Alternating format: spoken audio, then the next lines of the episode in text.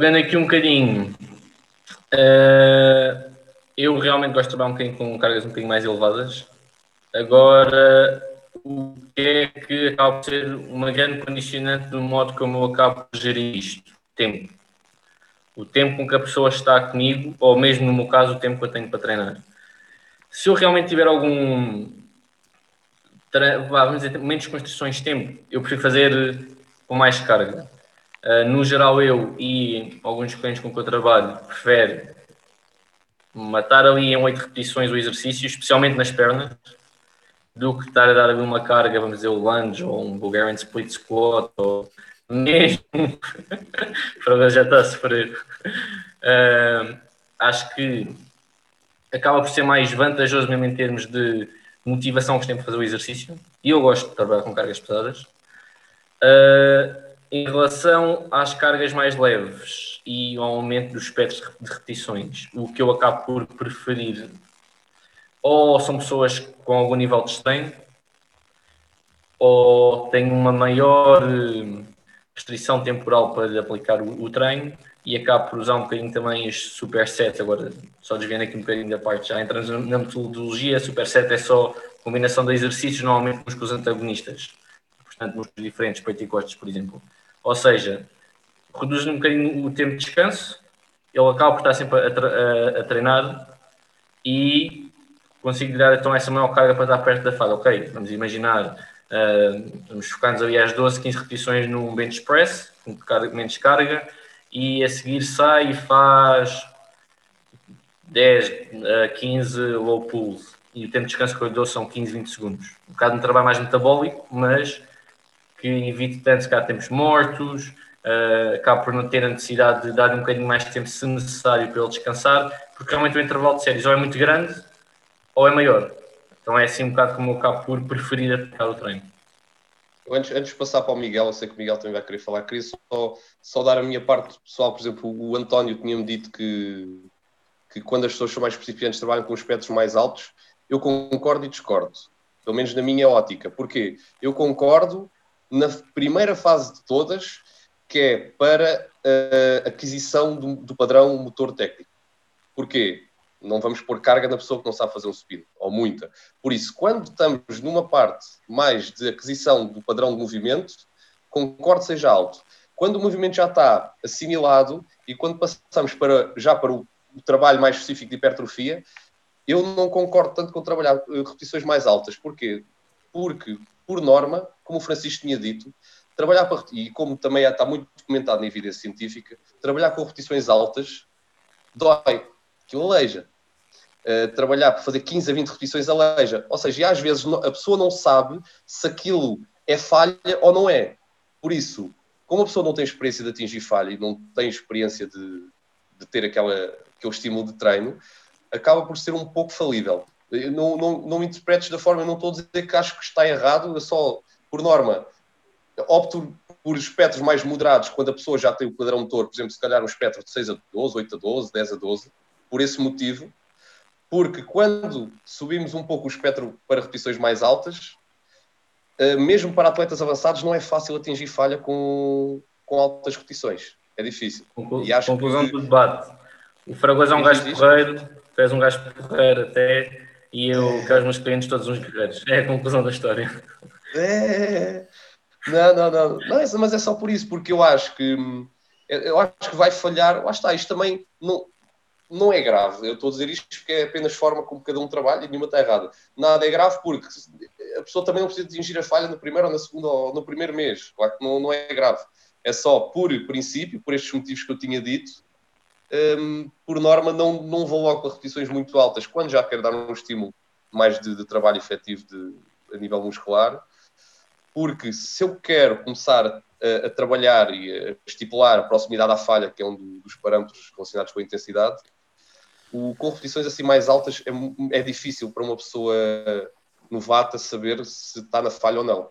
Porque eu acho tantas ela nunca sentiu aquilo, ou sentiu pouco, aquilo começa a doer, ela diz, olha, estou no meu máximo, quando se calhar tinha mais 4 ou 5, mas pronto, é o, é o que eu também estava a dizer. Não, não é grave, pode estar nisto um, dois meses, vai ter ganhos na mesma, porque a pessoa é completamente novata, uh, e depois a coisa vai se ajustando. Não, não, é, não é nada de nada, uh, não é todo problemático. Qual é que é a tua abordagem, Miguel? Ainda por cima agora estás a trabalhar com imenso pessoal a trabalhar em casa. Tens aqui um bom. Está exatamente devido à dificuldade que nós temos em conseguir uh, o cenário ideal para treino. Uh, tentamos pôr uma abordagem com repetições um pouco mais altas, porque é quase tudo, quase tudo peso corporal, ou, ou sobretudo peso corporal, então para darmos aquela, aquela abordagem de proximidade à falha, usamos uh, espectros mais altos, pelo menos é a abordagem que eu tenho feito. Mas no cenário ideal, por exemplo, no ginásio, foi assim que eu comecei, foi assim que eu aprendi. Uh, os exercícios compostos, primeiro, uh, claro que não podemos, como é cargas mais elevadas, sendo compostos, não podemos abusar nas cargas, porque senão, ao meu décimo deadlift, com uma carga em condições, eu tomava para o lado, nem era por, era mais que não tinha ar para, para respirar, nem era por não aguentar a carga.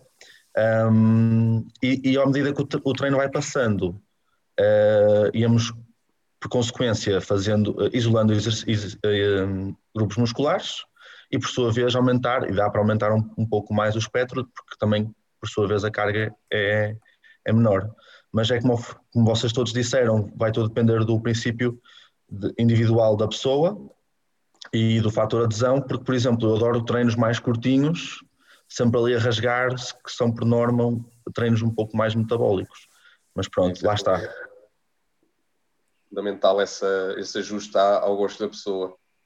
Exatamente. Porque existe ainda uma pouca aquela situação dos treinadores mais à antiga, que é mais estilo militar, que é tu vais fazer isto e ponto final. Só que isso acaba por ter uma taxa de existência maior, porque se nós já sabemos que temos várias ferramentas para trabalhar com as pessoas, porque acabamos de fazer com uma forma que nós, na nossa cabeça, achamos que é melhor? Pá, hoje em dia tem que funcionar mais uma espécie de negociação. Se nós sabemos de 8 a 12 hipertrofia, de 12 a 15 hipertrofia, se a pessoa prefere de uma forma e diz e pede, porque é que nós devemos constantemente estar a dizer ao outro lado? Acho que é sempre bom dar, juntar o útil ao agradável. Ou então dar um pouco do que a pessoa quer e dar um pouco do que ela precisa. Porque o mais importante aqui para os resultados a longo prazo, a longo prazo é a consistência. É manter, é aderir, aderir ao plano, aderir ao treino.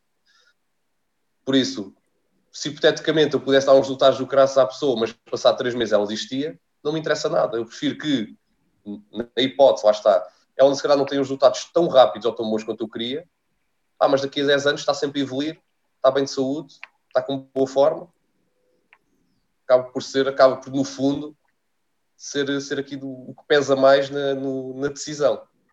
Com tantas ferramentas por usar, podemos decidir por muitos lados. Exatamente. Olha, eu pessoalmente até tenho uma abordagem um bocadinho diferente em termos de programar. Eu, eu gosto, quando programo um treino para um aluno, geralmente programo logo um macro ciclo, embora não faça todos os planos de treino logo detalhados, porque vou precisar sempre imenso do feedback do, do aluno ao longo do tempo, mas programo logo mais ou menos 5 a 6 meses de treino. Ou pelo menos fica logo estruturado aquilo que eu quero fazer. E geralmente o que eu costumo fazer é progredir de uma fase tirando, claro, um aluno que seja inicial, estamos já a falar de atletas que já treinam, que já sabem fazer os movimentos, costumo trabalhar começando no primeiro mental ciclo, ou seja, as primeiras 5, 6 semanas de treino, vamos trabalhar um bocadinho mais pesado, onde vou-me concentrar grande parte do meu trabalho ali nas 6 a 10 repetições, 8 a 12, se calhar para os exercícios acessórios, onde vou privilegiar, se calhar, um bíceps, vou privilegiar a barra, o deltoide medial, se calhar mesmo estando com halteres, consigo fazer voos ali nas 8 a 12 ou uma remada alta nas 8 a 12 também. Privilegio um espectro mais pesado e depois, mês após mês, à medida que vão passando os meses de, desta fase de messing ou de, de um bloco qualquer de hipertrofia, vou progredindo e evolu evoluindo um bocadinho as, o espectro de repetições. Implica, em alguns casos, reduzir a carga, claro, mas também nos traz a longo prazo um bocadinho mais de volume. Mas uma coisa que eu acho que é particularmente essencial quando, falhamos, quando falamos de, de escolher espectros de repetições e exercícios é perceber que pá, há exercícios que se dão melhor para um espectro de repetições, tal, tal e qual como o Miguel estava a falar. Um deadlift que, que seja feito com uma carga que realmente te vai levar à falha, pá, umas 12 reps de deadlift com, com o teu suposto 12 RM, ou seja, falhando à décima segunda, pá, tu chegas à décima repetição e tu já estás ofegante, a maioria dos casos se pedis para uma pessoa fazer um deadlift com 20, para 20 repetições pá, a probabilidade daquela pessoa parar a série porque está ofegante e não porque o músculo chegou à falha é enorme. Depois tens um fato, um dado nesses exercícios, tipo um deadlift, um agachamento, inclusive até um supino com barra, começas a ter outros músculos que não o músculo alvo entrarem em limitação. Tipo, se calhar o teu problema pega, no né? deadlift é pega. O teu problema no bench press já não vai ser o peitoral, se calhar vai ser o tríceps. O teu... É próprio pega também no bench press. Ou pega, yeah. Ou seja, tu porque quiseste pegar num exercício e ficar fixado àquilo, tentaste adaptar a um espectro que não faz sentido, perdeste ali. Mas se calhar aquelas 10 a 20 eram top para fazer o chest press ou uma leg press. E se queres trabalhar nas 20 a 30, pá, eu não me metia numa leg press para 30 repetições. Já tentei e jurei para nunca mais. Mas se calhar uma leg extension faz sentido. Uma leg curl faz sentido. Eu posso jurar aqui a pé juntos.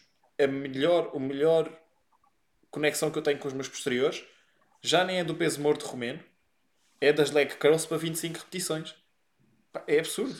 Tipo, eu saio daquilo, eu pauso em cada repetição, cada repetição toca lá, lá atrás, calcanhar ao rabo, pausa um segundo e vai. Calcanhar ao rabo, pausa um segundo e vai. Eu saio dali, eu juro que eu não consigo chegar com o calcanhar a 90 graus. Pá, é brutal. Mas se nunca tivesse experimentado pegar num exercício que dá para qualquer espectro de repetições, tu consegues fazer leg curls para 12, para 15, para 20 reps. Tentei progredir um bocadinho noutras coisas pá, e é encontrar o sweet spot para cada pessoa, para cada exercício.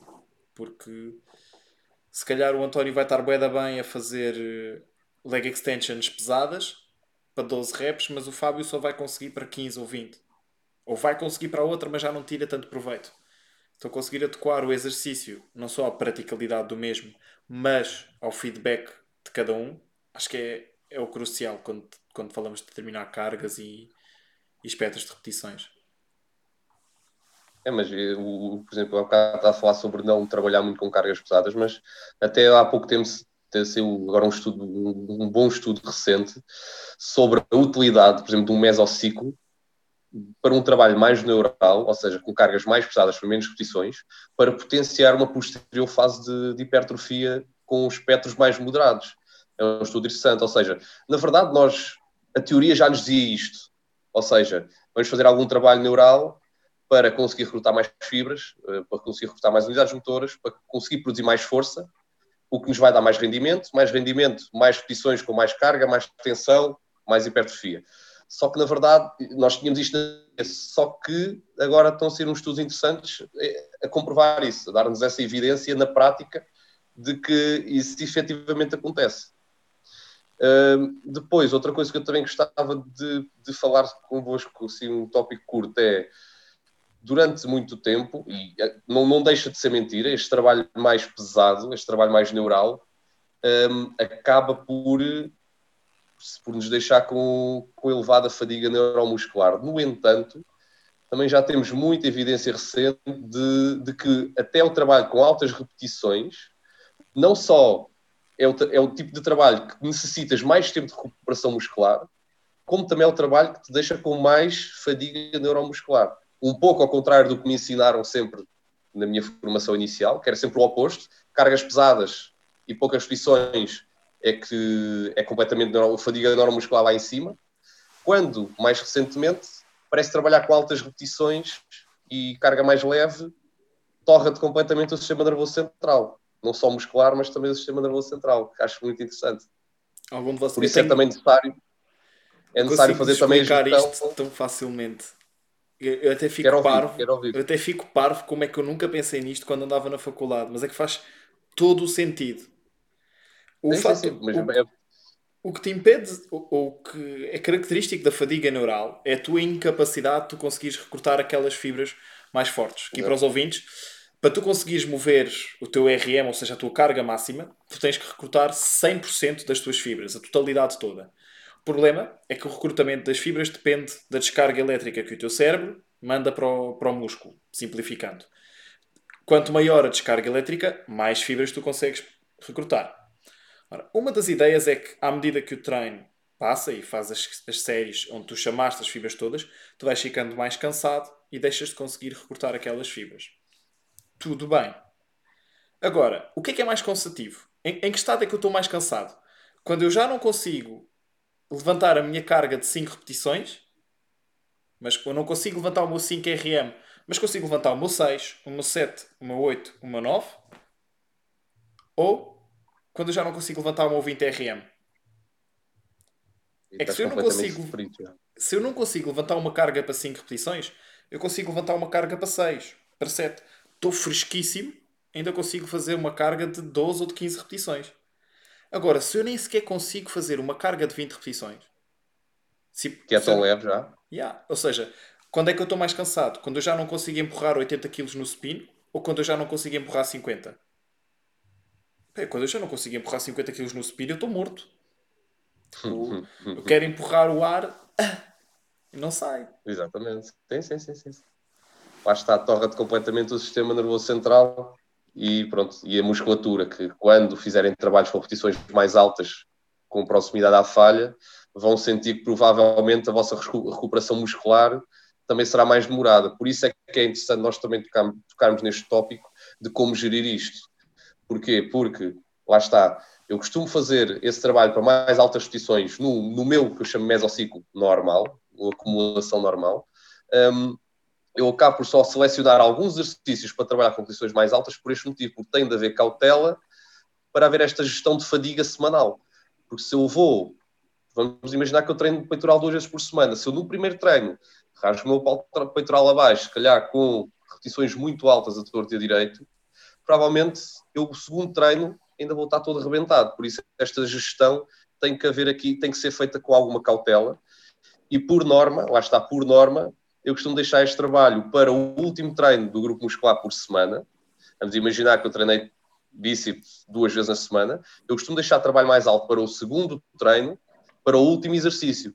E para o bíceps porquê? Pode ser para os outros, mas por norma para o bíceps porquê ou para um tríceps, porque também os exercícios isolados acabam por acarretar uh, menor dano de forma geral.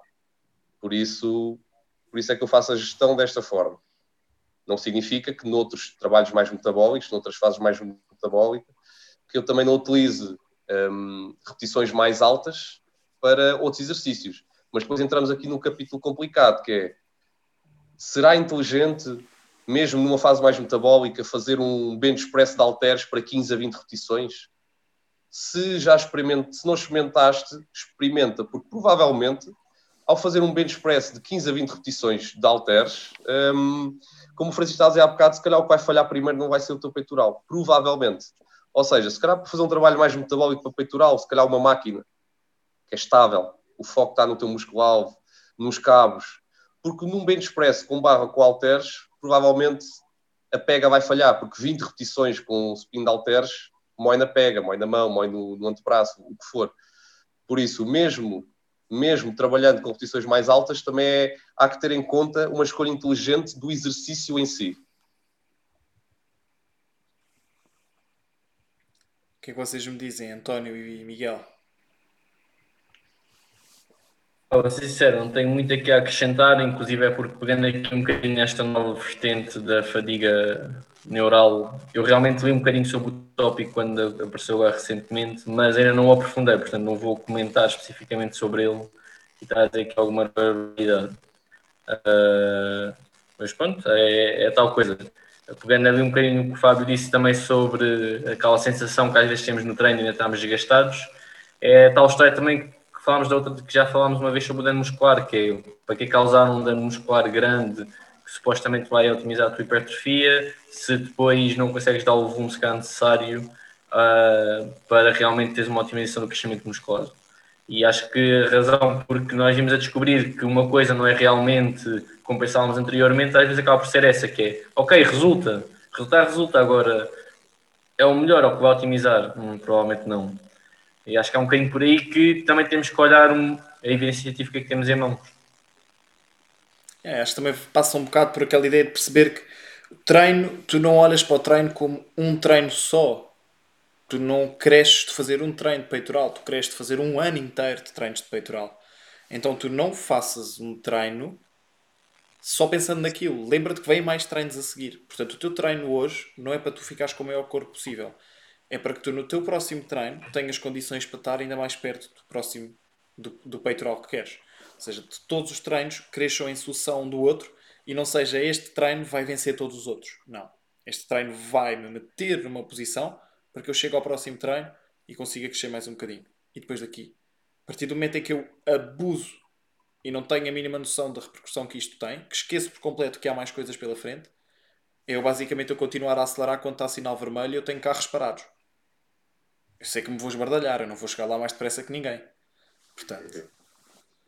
É, mas sabe, infelizmente nós estamos numa área que provavelmente nunca vai mudar neste sentido, mas nós estamos numa área onde constantemente é uma área que se usa apenas quase, em vez de se usar os princípios da ciência do desporto, usa-se muito o apelo à autoridade, a falácia do apelo à autoridade, porque no fundo é aquele gajo é o melhor do mundo, ou tem o melhor corpo do mundo, ou aqueles gajos são os, os top do mundo, eles fazem assim, logo eu vou fazer, sem questionar sequer. E infelizmente esta área funciona um pouco assim, vamos tentando fazer o melhor, mas acaba por funcionar muito desta forma. Mas Como determinada pessoa. Força, força, força. Por acaso ia não, perguntar, não, eu ia perguntar ao Miguel, Miguel, se tu quisesses, quando tu jogavas futebol, se tu quisesses ser o melhor jogador de futebol do mundo, a quem é que tu ias pedir que te ensinasse? O Cristiano Ronaldo ou o melhor treinador de futebol do mundo? Olha, Francisco, se me perguntasse isso há uns tempos atrás, uh, se calhar dizia-te ao Cristiano Ronaldo. mas mas o que as pessoas não sabem é que uh, leva tempo ao corpo criar adaptações. E as pessoas querem tudo para ontem, e às vezes não é por uma repetição que a gente uh, vai ficar maior, mas pode ser por uma repetição uh, que a gente se pode lesionar e atrasar todo o processo. One rep won't make you, but one rep can break you. Não lembro quem é que disse isso, acho que foi o, o Alberto o, Núñez. O, o Núñez, exatamente. Verdade. Portanto, pá, tudo o que vocês disseram, e, e, eu por acaso não sabia dos estudos que o Fábio falou, uh, vou ter que, vou ter que ler, ler mais sobre isso. Mas lá está, é altamente. Hum, faz todo sentido, faz todo sentido. Mas é, é, algo, é, algo, é algo recente. Pronto, e o que eu estava a dizer ao Francisco é só essa conclusão que acaba ser. Por acaso do, é uma analogia que eu uso muito, que esta é uma área, ou provavelmente que é a única área do desporto que se dá mais credibilidade a um atleta que há vários motivos por estar naquele estado, do que dá mais credibilidade a um bom treinador. As pessoas querem fazer o que o atleta fez, sem se questionar porquê e não entendem que para aquela pessoa ter aquele corpo há vários motivos. Basta, basta juntar três motivos, que é ter uma genética de elite, usar esteroides anabolizantes e treinar há 30 anos. Mesmo não treinando, mesmo não sendo o melhor treino do mundo para ela, aquilo vai acontecer. Aquilo tem de acontecer. Agora, hum, basta, é uma situação que temos que, temos que ir lutando ao longo, do, ao longo do tempo, tentando melhorar a situação, tentando abrir horizontes às pessoas para compreenderem de que o treino para só porque aquela pessoa funcionou não significa que vai funcionar para ti ou vai, vai funcionar para o teu vizinho. Bem, entretanto... a matéria. Yeah. Uhum. Eu acho que... Para a universidade. Sim, porque está, até, está eu, Sim, sim, concluindo, concluindo aqui, até porque grande maioria das pessoas, nós, nós, nós defendemos, nós utilizamos abordagens evidence-based, baseada em ciência, ciência do desporto, comunidade científica. E as pessoas às vezes perguntam: ah, mas aquele gajo não usa essas cenas científicas. Usam. Eles usam. Podem não saber, mas eles usam. Eles usam o princípio da especificidade. Eles usam o trabalho específico para aquele estímulo. Eh, para obter aquele, aquelas adaptações. Eles usam, eles metem mais carga e fazem mais volume. Utilizam princípios de sobrecarga progressiva. Eles utilizam, eles treinam com proximidade à falha, com alta intensidade. Eles usam princípios científicos. Podem não saber, mas eles usam. Olha, Fábio, eu só queria dizer uma cena. Um, eu não quero pôr aqui mais tema porque não queremos fugir ao assunto, mas, mas por exemplo, vemos isso tanto e eu vejo isso tanto que é no jejum. E, por exemplo, eu estou a acompanhar agora atletas principiantes, sobretudo, então tu não estás bem a perceber os mitos que eu também já tive na, na minha altura, os mitos que ele trazem. E muito é o jejum. O outro faz jejum. Aquela que tem o corpo que eu quero faz jejum. Eu quero fazer é o, jejum. É a falácia lógica do apelo à autoridade. É, eles recorrem a alguém que na verdade eles não percebem do assunto. Ou seja, não é legítimo dizer que eu vou fazer aquilo porque um atleta qualquer faz. Ele faz aquilo não é por saber, ele faz, faz, ponto final, resulta com ele. É, infelizmente é muito usado nesta área. Mas desculpa, continua, continua. Não, é isso, é isso, é isso. É isso. Um, temos que tirar um bocadinho este. Cada corpo, nós, nós somos indivíduos por algum motivo, porque funcionamos de forma individual. Agora, que, que o outro faça e que tu gostes de o fazer é diferente do que eu vou fazer porque quero ficar igual a ele. E temos que quebrar um bocadinho este, este pensamento. Até porque o, o, que é melhor para, para ti pode não ser igualmente melhor para o teu irmão gêmeo, mesmo que vivam na mesma casa, comam a mesma comida, durmam as mesmas horas, porque ainda entre irmãos gêmeos há variabilidade genética. E há coisas para as quais um vai ter maior propensão e outro ter menor propensão. E é aí que entra o princípio de individualização. Tipo, cada um de nós é o seu pequeno floco de neve especial. Senão também todas as mulheres gostavam do mesmo e todos os homens gostavam da mesma. Não. Há sempre um princípio de individualidade. Há sempre uma coisa melhor para ti e melhor para outra pessoa. e a mesma coisa se aplica aqui à questão das quantas repetições é que podemos fazer. Tipo, agora que já vimos que, ok, temos todo um leque enorme que podemos trabalhar. Provavelmente é perfeitamente execuível fazê-lo acima disso. Se é o mais ótimo, não. Mas também nem sempre podemos trabalhar com o mais ótimo. Às vezes temos que nos adaptar ao que temos. Por exemplo, trabalhar em casa. Se tens que fazer uma série de 50, pá, se já fizeste mil e uma manipulações para aquilo ser o mais difícil, e mesmo assim ainda consegues fazer 50 repetições, então vamos, bora, vai ter que ser por aí, se não há outra opção, jogamos com o que temos. Já no ginásio, pá, há uma data de aspectos que podemos usar. Não tens exercícios obrigatórios, não tens cargas obrigatórias. Portanto, mais uma vez, encontra o que resulta melhor para ti, ou aquilo que tu mais gostas de fazer, e segue com isso. Quando não der, sabes que tens todo outro leque que podes jogar. E que há um, vai haver um momento onde aquilo já não vai dar, portanto vais ter que ir buscar outra coisa à qual sejas sensível. Mas a longo prazo tens toda uma coisa que podes jogar, tens exercícios para encontrar em diferentes espectros de intensidade, diferentes técnicas de intensidade, tens o jejum se pensares que vai resultar, ou então podes vestir uma, uma t-shirt do Vegeta como, como o Fragoso faz, que faz crescer automaticamente. E, portanto, 2 kg logo. Eu não sei se vocês queriam ainda acrescentar alguma coisa aqui para este último sumário do episódio. Não, não, não. Está tudo. Então, vou aproveitar, pessoal. Este é o um episódio sobre quantas refeições é que devem fazer para hipertrofia. Nós vamos continuar aqui a aproveitar a quarentena para produzir mais e mais e mais podcasts para vocês.